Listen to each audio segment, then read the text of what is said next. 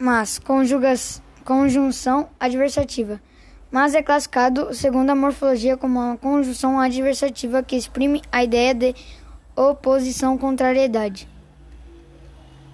Mais, advérbio da intensidade. Mais é classificado morfologicamente como advérbio da intensidade e transmite ideia de quantidade, sendo usado justamente para intensificar algo. Mas, adjetivo. Mas é a forma feminina no plural do adjetivo mal tem como função qualificar um nome, isto é dar uma característica negativa. Exemplo de mas. Ela era bonita, mas solitária.